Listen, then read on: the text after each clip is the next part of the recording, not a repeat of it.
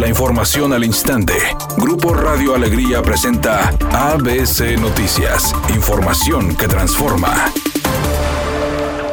Familiares de desaparecidos en la carretera Monterrey Nuevo Laredo fueron recibidos en Palacio de Gobierno de Nuevo León después de haber realizado algunos cierres en las calles de 5 de Mayo e Ignacio Zaragoza, en el centro de Monterrey. Las personas argumentaron que sus familiares y amigos que viajan por la carretera Monterrey Nuevo Laredo han desaparecido y las autoridades no han tomado cartas en el asunto afirmando que no hay avance en las investigaciones. Además indicaron que la inseguridad en la carretera Nuevo Laredo continúa, ya que una familia originaria de Sabinas sufrió el pasado miércoles a las 17 horas el robo con violencia de su camioneta a la altura de la cuesta Mamulique en el municipio de Salinas Victoria. Las autoridades de la Fiscalía General de Justicia del Estado de Nuevo León informaron que de una camioneta descendieron cuatro hombres con armas largas, amenazaron a los tripulantes, dos adultos y dos jóvenes, mientras que de otra camioneta bajó una pareja llevándose el vehículo, dos celulares y ropa nueva. Por su parte, Juana María Prado Vega, representante de uno de los colectivos que realizó las manifestaciones esta mañana, dijo que desean que el fiscal general de justicia en Tamaulipas, Irving Barrios Mojica, venga y los escuche. Que venga el fiscal de Tamaulipas a hablar con nosotros y enseñarle todo lo que nosotros tenemos, porque nosotros somos los más interesados en encontrar a nuestros familiares. Podemos pasarnos toda la noche aquí, toda la gente yo creo que ya está desesperada, queremos a nuestras familias, a mi esposo, todos quieren a, que regresen ya.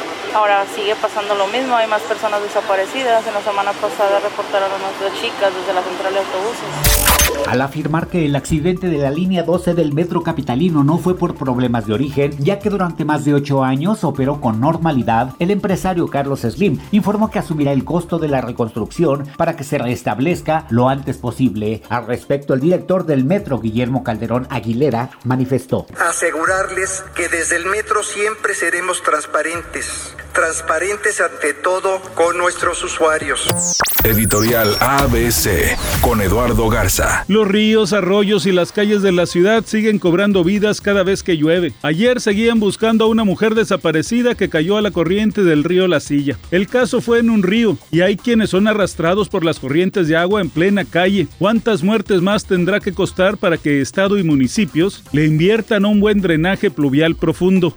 La youtuber conocida como Justop fue detenida por elementos de la Fiscalía General de Justicia de la Ciudad de México por el delito de pornografía infantil. La detención se realizó ayer por la noche en la alcaldía Benito Juárez, en la Ciudad de México. A ella se le acusa de haber recibido un video en el que se contenían imágenes de una violación a una menor de edad. Su delito fue haberlo reproducido, almacenado y supuestamente difundido. Esto está por comprobarse porque ella ha negado los cargos a esta hora de la tarde, donde en estos momentos se presenta un choque en la avenida Venustiano Carranza y Miguel Barragán. De igual forma también se presenta tráfico lento en la avenida Gonzalitos en su cruce con la avenida Ruiz Cortines. De igual forma también otro choque más se presenta en la avenida Alfonso Reyes y Francisco González Bocanegra. Recuerde siempre utilizar el cinturón de seguridad y respetar los señalamientos viales. Que tenga usted una excelente tarde.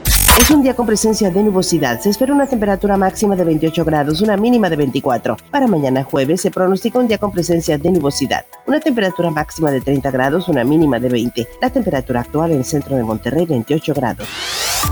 ABC Noticias. Información que transforma.